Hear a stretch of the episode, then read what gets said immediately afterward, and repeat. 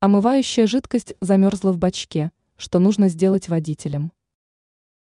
Замерзание омывающей жидкости в бачке в холодное время года – вечная головная боль водителей. Рассказываем, что делать, если замерла омывайка, и как это предотвратить. Как быстро разморозить омывайку?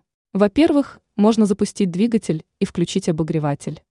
В теплом месте, на отапливаемой стоянке, в гараже, омывающая жидкость разморозится намного быстрее.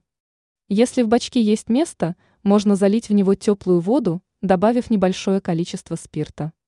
Кроме того, можно положить возле бачка грелки или пластиковые бутылки, наполненные горячей водой. Помните, что нужно действовать аккуратно, резкая разморозка может навредить системе.